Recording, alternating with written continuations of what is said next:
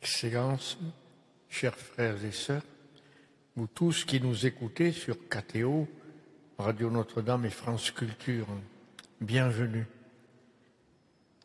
La première réalité qui nous est donnée d'expérimenter quand nous entrons dans un lieu particulièrement pour ceux qui sont doués d'une profonde sensibilité spirituelle est de discerner l'esprit qui habite les murs.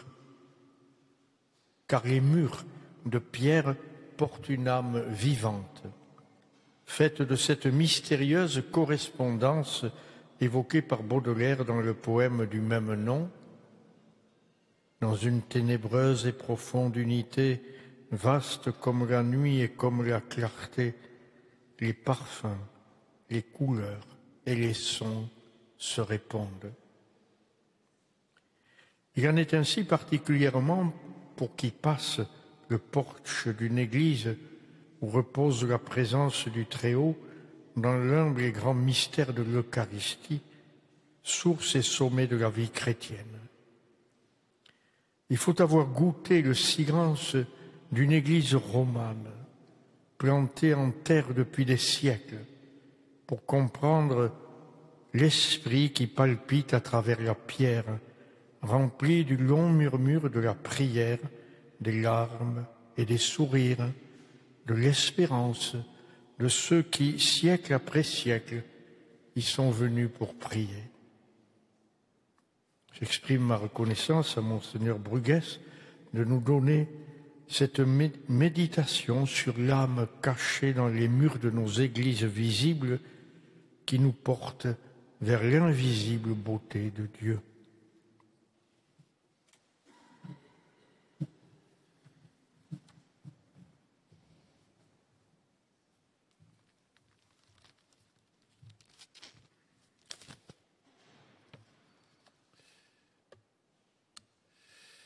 Merci, cher Georges. Je constate avec grand plaisir que je ne suis pas tout à fait le seul à venir du Sud. Amis qui nous rejoignez par la voie de la radio et de la télévision, vous tous ici présents, dans cette église de Saint-Germain-l'Auxerrois à Paris, voir Dieu. Ne pourrait-on soutenir que celui qui entre dans une église, croyant ou non, fervent chrétien ou simple curieux, avec des mots changeants, bien sûr, cherche à voir Dieu? Dans la Bible, ce désir traverse toute la première alliance. Arrivé sur la montagne pour tenter d'apaiser la colère divine, après la trahison du veau d'or, Moïse adresse cette prière au Seigneur. Fais-moi la grâce de voir ta gloire. Mais il s'attira cette réponse. Quand passera ma gloire, je te mettrai dans la fente du rocher et je te couvrirai de ma main jusqu'à ce que je sois passé. Puis j'écarterai ma main et tu me verras de dos mais ma face, personne ne peut la voir. Nous l'avions rappelé dans la troisième conférence, la loi mosaïque interdisait de la manière la plus stricte de donner une quelconque figuration du Très-Haut. Les prophètes ouvrent une brèche en rattachant le désir de voir Dieu au culte occulte dans le temple. Je vis le Seigneur assis sur un trône grandiose et surélevé, sa traîne emplissait le sanctuaire, raconte Isaïe. Tandis qu'un Ézéchiel, navré, assiste au reflux de la présence divine, la gloire du Seigneur sortit de sur le seuil du temple et s'arrêta sur les chérubins ceux-ci levèrent leurs ailes et s'élevèrent de terre à mes yeux. Il ne restera plus au psalmiste qu'à formuler un dernier vœu, une chose que je demande au Seigneur. La chose que je cherche, c'est d'habiter sa maison tous les jours de ma vie et de savourer sa douceur. Et le Verbe s'est fait chair. Celui qu'avaient annoncé les prophètes d'Israël, celui qu'Abraham avait aperçu de très loin, mais dont il se réjouissait pourtant, celui que les prêtres servaient dans le temple sans oser lever les yeux, apparaît désormais en pleine lumière. L'ancienne interdiction est levée. Les aveugles recouvrent la vue, tandis que l'Évangile est annoncé heureux, heureux, heureux les yeux qui voient les gestes de Dieu et contemplent enfin son visage. La gloire passagère que les anciens n'avaient fait que deviner rayonne désormais sans voile en la personne du Christ.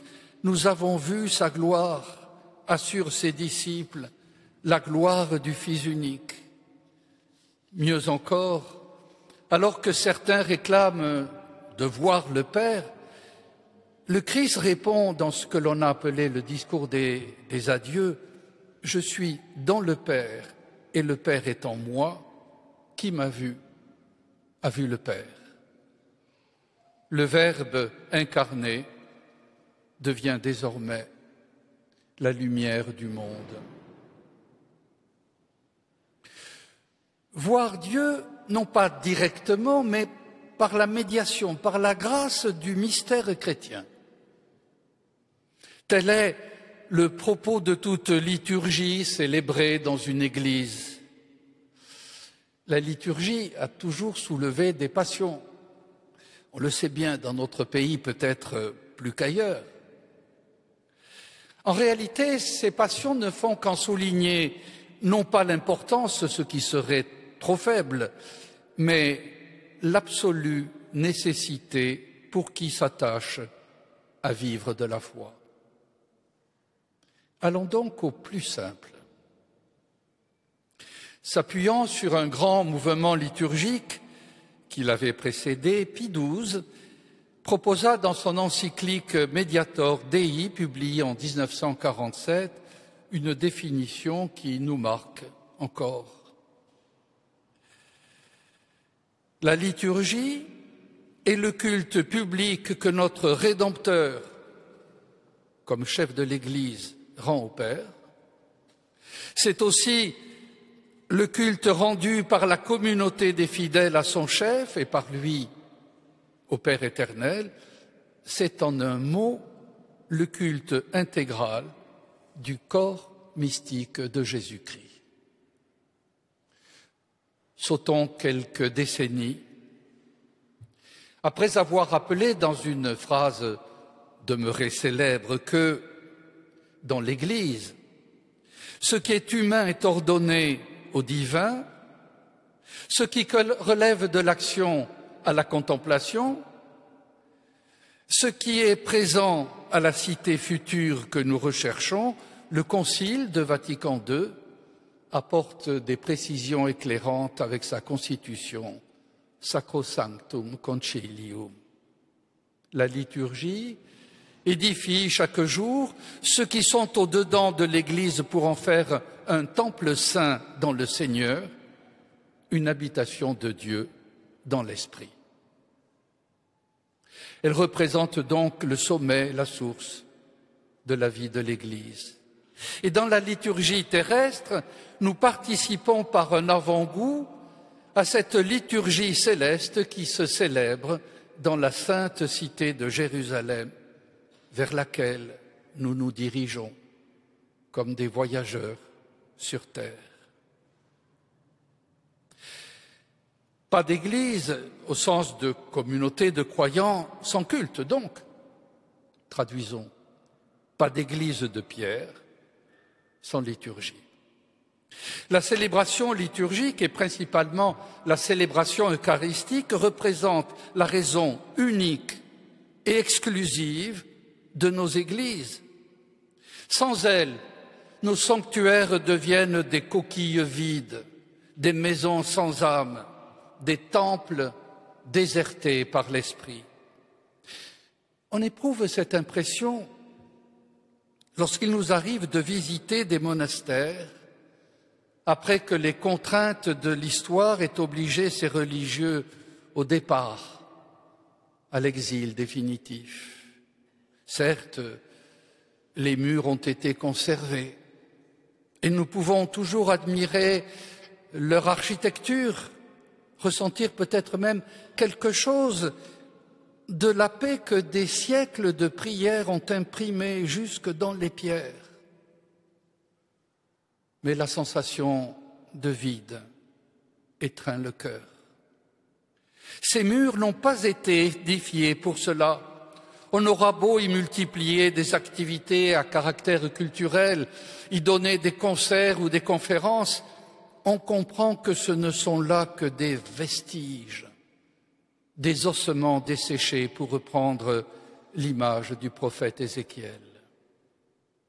Ainsi, deux menaces pèsent de nos jours sur nos églises. Elles proviennent toutes deux d'un souci de mémoire porté à son incandescence. Tant d'églises détruites au cours de notre histoire, tant de chefs-d'œuvre vandalisés, d'œuvres d'art réduites en cendres. On pourrait désigner ce premier risque sous l'expression de syndrome de Cluny. Cluny, la plus grande, la plus belle, la plus fameuse des églises d'Occident, dépecée pierre après pierre sous la Révolution. Mais la vérité oblige à dire que les moines avaient commencé à le faire au début du siècle, puis rasé presque totalement sur ordre exprès de Napoléon plus jamais ça, s'exclament les amateurs d'art et d'histoire. La passion de la conservation.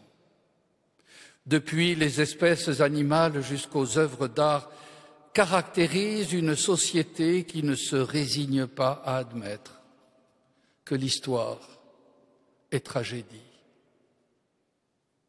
Conserver.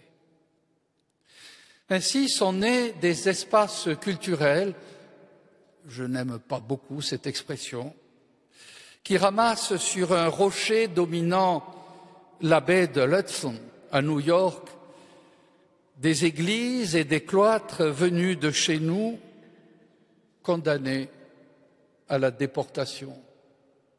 Ainsi se sont multipliés jusque dans nos villes les plus petites des musées qui donnent à voir des œuvres religieuses retirées de leur affectation initiale et désormais muettes, vitrifiées et comme naturalisées. Après la chute du régime soviétique, alors que l'Église de Russie s'éveillait du lourd cauchemar des persécutions communistes, elle osa réclamer les icônes qui lui avaient été confisquées et qui figuraient, pour les meilleures d'entre elles, dans des musées, les autres ayant été saccagées. Elle voulait tout simplement les réinsérer dans la vie liturgique et leur redonner sens. Un conflit éclata mené par ceux qui redoutaient que cette nouvelle existence ne porta atteinte à leur intégrité. Dans une société sécularisée, pour qui le ciel est vide, et la religion sans grand avenir, conserver une œuvre dite sacrée relève d'une préoccupation jugée non seulement légitime, mais contraignante. La sanction est terrible pour l'œuvre, on lui retire sa vie. Les objets de la foi, depuis qu'on les regarde comme des œuvres d'art, ne servent plus à rendre la foi, l'espérance et la charité. Depuis que nul ne prie devant elles, depuis que personne n'implore plus aucune intercession auprès de Dieu, les objets sacrés du christianisme, qu'ils soient de peinture, sculpture, littérature ou musique, sont désormais considérés, y compris trop souvent par des chrétiens eux-mêmes, comme dépourvus de toute valeur autre qu'artistique, historique, culturelle. La Constitution de Vatican II que je viens de citer rappelle pourtant avec force que l'art sacré est le sommet de tous les arts, parce qu'il vise à exprimer dans des œuvres humaines la beauté infinie de Dieu. Aussi l'Église a-t-elle toujours été l'amie des beaux-arts. Elle n'a jamais cessé de requérir leur ministère, leur, noble ministère, principalement afin que les objets servant au culte soient vraiment dignes, harmonieux et beaux pour signifier et symboliser les réalités célestes. L'Église s'est comportée en juge des beaux-arts, en discernant parmi les œuvres celles qui s'accordaient avec la foi, la piété, les lois traditionnelles de la religion. Elle a veillé avec un soin particulier à ce que le matériel sacré contribua de façon digne et belle à l'éclat du culte. Ajoutons, ajoutons que les évêques ont le devoir d'écarter les œuvres artistiques qui seraient incompatibles avec la foi et les mœurs, ainsi qu'avec la piété chrétienne. Tout ce qui blesse, tout ce qui blesse le sens vraiment religieux, dépravation des formes, médiocrité, médiocrité, mensonge de l'art. Les mises en garde se sont multipliées ces derniers temps. Après le renoncement au sacré, peut-on lire dans un article récent, après le renoncement à la religion, le renoncement à un christianisme existentiel, après donc le renoncement à toute mémoire de chrétienté, tandis que Bruxelles recommande de ne plus parler de Noël en public, mais d'utiliser le terme générique de fête, s'est levée une culture de masse qui choisit le matériel contre l'immatériel, le simulacre contre le réel, le siècle contre l'éternité. Elle a commencé à n'accorder à ces objets qu'un intérêt, disons, exotique. Demain, sans doute, on s'étonnera de leur étrangeté et même de leur barbare cruauté les représentations du crucifié en sa passion, ou celles des saints subissant le martyr deviendront peu à peu incompréhensibles et même insoutenables, comme celles des divinités aztèques.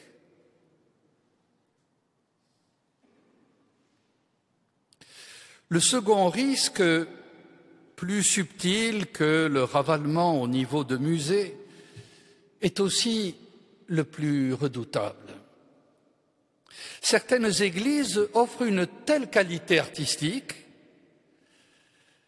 ou bien en fonction des joyaux qu'elles recèdent, qu'elles attirent les déferlantes d'un tourisme de masse qui ne manque pas de bousculer la vie liturgique. En plusieurs cathédrales d'Italie, j'ai pu le vérifier moi-même, une seule chapelle est réservée à la prière, tandis que l'ensemble du sanctuaire se voit abandonné à une foule ayant versé un droit d'entrée, souvent sans grande culture religieuse, et qui n'entre dans un lieu devenu pour elle hermétique que pour y réaliser de belles photographies, souvenirs. Il arrive aussi que l'histoire ait honoré certaines églises d'une valeur symbolique particulière, parce qu'elles sont associées à des événements qui marquent la mémoire collective. Notre-Dame de Paris porte à l'excellence ces deux catégories. On assiste alors à la montée en puissance d'une conscience patrimoniale où se mêle dans une proportion variable bien sûr le souci de la culture et une certaine recherche d'identité. On cherche donc à entourer ces édifices d'une protection particulière, exorbitante du droit commun, afin de les ouvrir au plus grand nombre. À pas feutré, lentement, mais on peut le redouter de manière inexorable. Ce que l'on a appelé la patrimonialisation repousse la vie liturgique, lui assignant des dates et des horaires, au point d'en faire euh, une activité secondaire et, et pourquoi pas un motif supplémentaire de curiosité touristique. Un écrivain contemporain qui a rédigé sur les couleurs les ouvrages les plus inattendus, le confessait récemment. En ce lieu unique, Notre-Dame de Paris, religion et tourisme ne semblent pas compatibles. Moi qui suis historien et chrétien, catholique qui plus est, il ne me viendrait jamais à l'idée d'entrer dans Notre-Dame pour y prier. Non seulement la cathédrale a été abandonnée au tourisme de masse, mais elle a été confisquée par la République. Ainsi, avec les meilleures intentions du monde, l'Église de France risque de se voir petit à petit dépossédée de ses églises les plus prestigieuses, autrement dit, les plus populaires. Il ne faut pas en douter, l'Église joue là sa place dans une société oublieuse de ses origines chrétiennes. Ses activités catéchétiques, caritatives, sociales, dont personne ne songerait à nier l'absolue nécessité, seront insuffisantes à la faire connaître cette Église, ou plus exactement à la faire reconnaître. Pas d'Église sans culte, disions-nous en commençant aujourd'hui, pas d'Église sans temple de pierre. Il n'y a jamais eu, contrairement à ce qu'on peut lire ou entendre, il n'y a jamais eu de culte dans les catacombes. Aussi, la conférence précédente, dimanche dernier, se hasardait-elle à formuler un vœu? Si le message de l'Église ne parvient plus guère en lui-même à toucher l'opinion d'une société sécularisée, n'est-il pas légitime d'avancer? Que les pierres pourraient devenir les points d'ancrage d'une nouvelle évangélisation. Dans une allocution prononcée en mars 2000, Jean-Paul II ouvrait une voie. Le patrimoine culturel, dans ses multiples expressions, constitue une composante très importante dans la mission évangélisatrice et dans la promotion humaine qui sont le propre de l'Église vingt ans plus tard, ce qui était déjà jugé très important est devenu franchement prioritaire. Pour l'admettre, il faudrait d'abord surmonter l'espèce de soulagement qu'éprouvent de nombreuses communautés chrétiennes de voir porter par les pouvoirs publics la charge d'un tel héritage, parce que l'argent vient à manquer. et que les forces vives se sont amenuisées. Il faudrait ensuite reconnaître que la baisse de culture générale chez presque tous et que la dissolution de la culture chrétienne chez les croyants eux-mêmes ne permettent plus de souscrire au pacte noué par l'Église avec les artistes depuis toujours, depuis les origines de la foi. On juge coupable l'attrait qu'exerce chez les plus jeunes une tradition jugée encombrée d'un bric-à-brac de représentations imagées. Beaucoup de chrétiens se sont étonnés de l'émotion suscitée par l'incendie de Notre-Dame, comme si une émotion patrimoniale, appelons-la ainsi, bien traitée, ne pouvait pas devenir un chemin d'approfondissement du tragique de l'existence, pour parler comme Miguel de Unamuno, voire d'un approfondissement de la foi. Les murs ne nous intéressent pas. Combien de fois a-t-on porté cette antienne tout au long de ma propre vie religieuse? Eh bien si, ils nous intéressent, les murs. Ils nous intéressent aujourd'hui plus que jamais. Ils nous intéressent parce que nous jouons avec eux notre survie.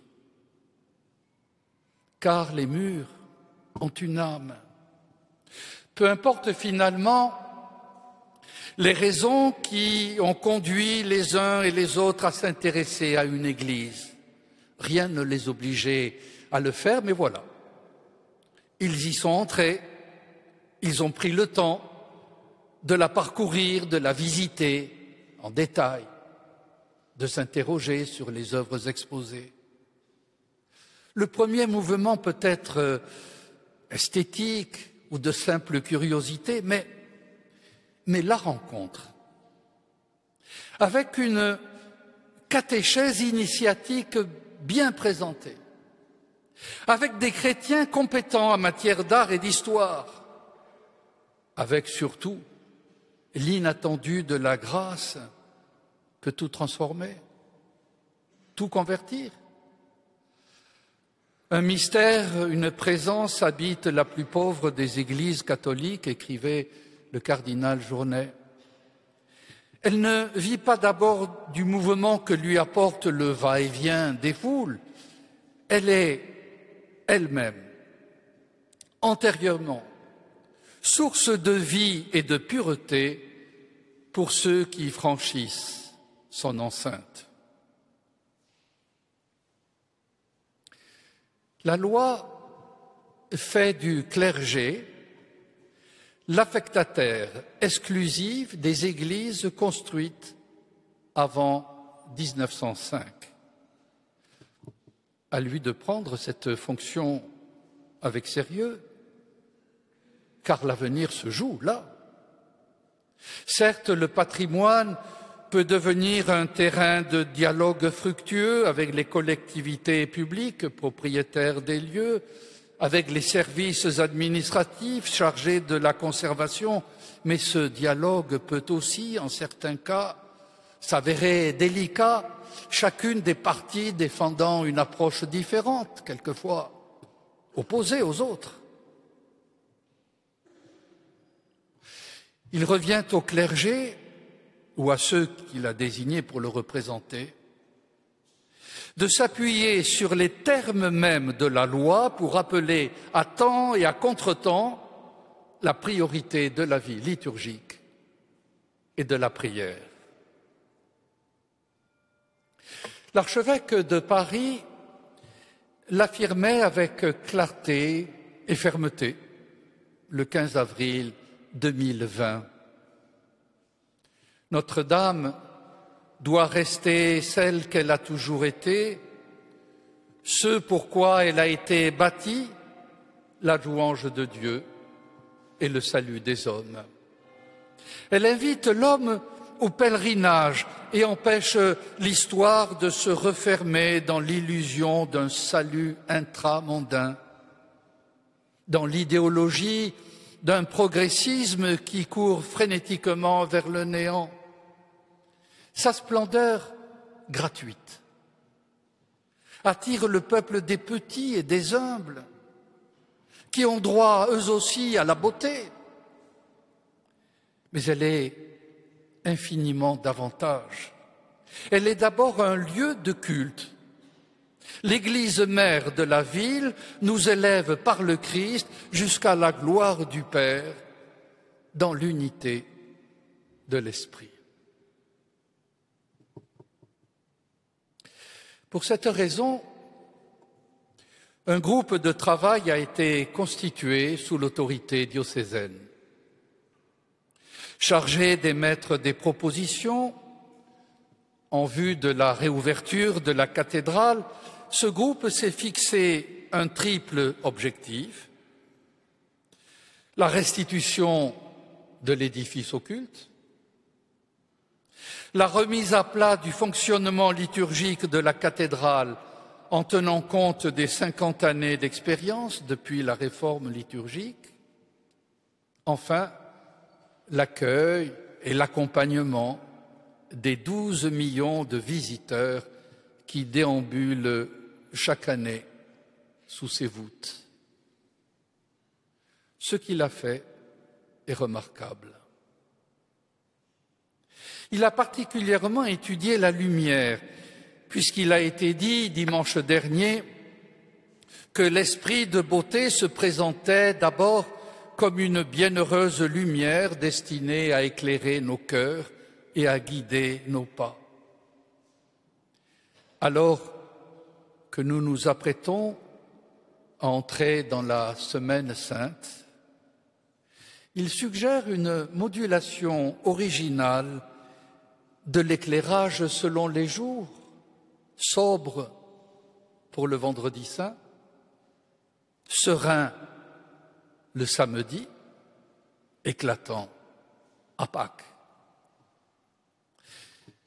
S'il convient de saluer l'œuvre de Viollet-le-Duc, qui a proprement sauvé la cathédrale, il n'est peut-être pas nécessaire d'en revenir avec un brin de servilité à sa vision d'un Moyen Âge par trop romantique. Faut-il qu'il ait encore aujourd'hui, de nos jours, le dernier mot Pourquoi ne pas faire revenir à leur place originelle les fameux mais de Notre-Dame et leur redonner ainsi pleine vie? On se rappelle que la confrérie des orfèvres commandait chaque année un peintre différent, mais toujours de qualité, un tableau illustrant un motif du mystère chrétien pour l'offrir à sa sainte patronne, la Vierge Marie, en mai justement, le mois qui lui était consacré, d'où leur nom avec des, peintres comme l'allemand, Vouet, Champaigne, Sueur, Laïr ou Lebrun, pour n'en citer que quelques-uns. L'Église savait et pouvait mettre alors au service de sa prédication l'éminente pédagogie de l'art. Les écarter, comme il est question de le faire, reviendrait une fois encore à donner la priorité à l'esthétisme sur la catéchèse. On a dit que l'Église, dire le bâtiment Église, donnait aux fidèles son cadre de vie. Par le baptême, il y naissait à la vie divine, et là encore, la communauté l'accompagnait dans son retour vers le Père. L'expression doit être entendue dans son sens le plus fort. Ce que nous appelons le cadre de vie, justement, n'est pas un cadre, mais un maître. Un maître qui forge en nous par touches successives une vision du monde et jusqu'aux grands traits de notre personnalité.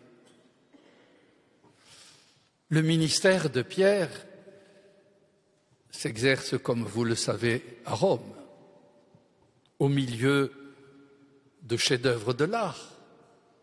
Comment n'en serait-il pas influencé On ne vit pas, on ne pense pas, on ne gouverne plus de la même manière quand les yeux écoutent les fresques d'un Pérugin, d'un Botticelli, d'un Ghirlandaio ou de Michel-Ange nous inviter à parcourir avec joie, courage et espérance l'itinéraire de notre propre vie. Ou encore quand la musique de Palestrina et d'Allegri accompagne la prière de la Semaine sainte. Voulez-vous savoir ce qu'est l'Église? Regardez la majestueuse basilique de Saint-Pierre. Regardez la colonnade qui se détache d'elle comme deux bras ouverts pour accueillir l'humanité.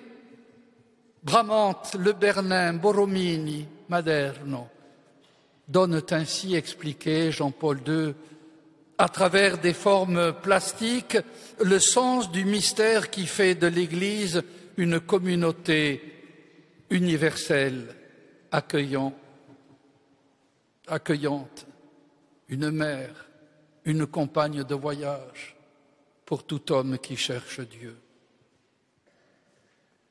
Il est un texte extraordinaire.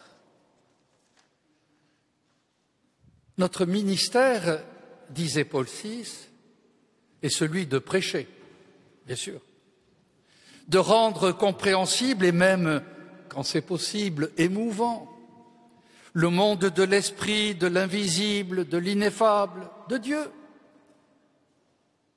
Mais dans cette opération, et c'est toujours le pape qui parle, vous les artistes, vous êtes des maîtres. C'est votre métier, c'est votre mission. Et votre art est celui de saisir les trésors du ciel de l'esprit et de les revêtir de mots, de couleurs, de formes, d'accessibilité. Des maîtres, les artistes, les artisans de la beauté, des maîtres. Et jusqu'à ces expressions étonnamment hardies, si votre aide nous manquait, notre ministère à nous deviendrait balbutiant et incertain. C'est que l'artiste a reçu de l'Esprit divin une étincelle de sa sagesse éternelle qui l'invite à partager sa puissance créatrice. Le mystérieux artiste de l'univers, l'esprit créateur que l'Église invoque à chaque moment décisif, viens Esprit créateur, veni creator, viens à la rencontre du génie humain. L'artiste peut ainsi traverser les apparences, ouvrir une voie vers la transcendance et exprimer l'ineffable. L'art signifie, selon Essai, montrer Dieu en chaque chose. Il est donc fait pour troubler, assurer Braque, alors que la science rassure. Celui qui perçoit en lui-même cette sorte d'étincelle divine, et c'est le titre de cette cinquième conférence, cette sorte d'étincelle divine qu'est la vocation artistique de poètes, d'écrivains, de peintres, de sculpteurs, d'architectes, de musiciens, d'acteurs, perçoit en même temps le devoir de ne pas gaspiller ce talent, mais de le développer pour le mettre au service du prochain et de toute l'humanité, écrivait Jean-Paul II dans sa lettre aux artistes. Ainsi, depuis les origines, l'Église a eu besoin des artistes. Elle leur a longtemps demandé de mettre, en scène une catéchèse permettant aux gens simples de contempler le mystère chrétien et d'y pénétrer. Jean Damascène avait donné ce conseil. Si un païen vient et te dit Montre-moi ta foi, conduis-le dans une église, montre-lui la décoration dont elle est ornée et explique-lui la série des icônes sacrées. Le conseil n'a rien perdu de sa fraîcheur. De nos jours, au contraire. Dans l'huile sur bois qui a été souvent évoquée au cours de ces conférences, Memling donne à saisir toute l'histoire du salut en deux tableaux seulement. Le Sauveur vient au monde dans une étable délabrée, autrement dit, dans un monde rongé par le péché. Les premiers témoins en sont des bergers qui occupent le plus bas de l'échelle sociale. Ils approchent avec hésitation et se contentent avec la délicatesse des humbles de contempler à travers la fenêtre. L'Évangile s'adresse d'abord à eux, à tous les petits de la terre, mais le salut implique aussi bien les puissants.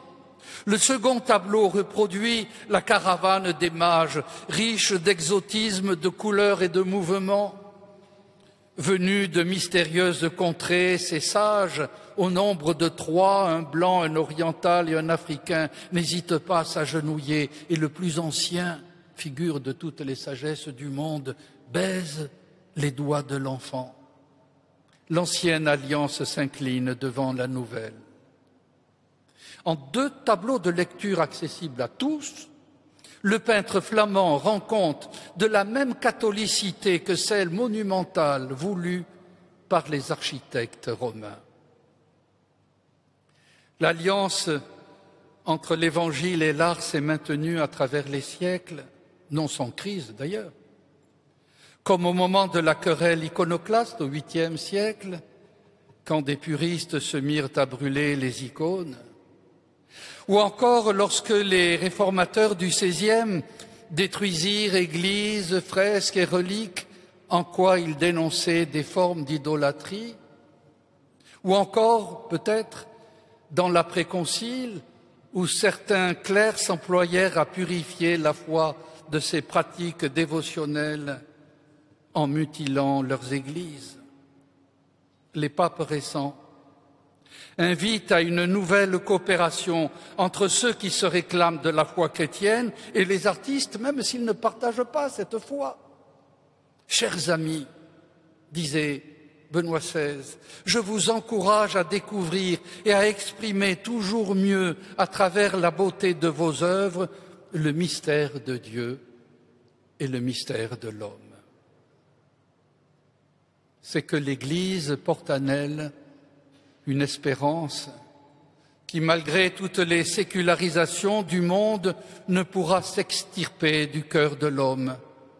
Parce que de nouveaux risques, de nouveaux défis, de nouvelles angoisses, n'est-ce pas le cas en ces temps d'épidémie et de guerre, pointent toujours à l'horizon. Nous jouirons donc, enseignait saint Augustin, d'une vision, ô frères, jamais contemplé par les yeux, jamais entendu par les oreilles, jamais imaginé par notre fantaisie, une vision qui dépasse toutes les beautés terrestres, celles de l'or, de l'argent, des bois et des champs, de la mer et du ciel, du soleil et de la lune, des étoiles et des anges, une beauté qui est la source de toute beauté. C'est elle la beauté qui sauve.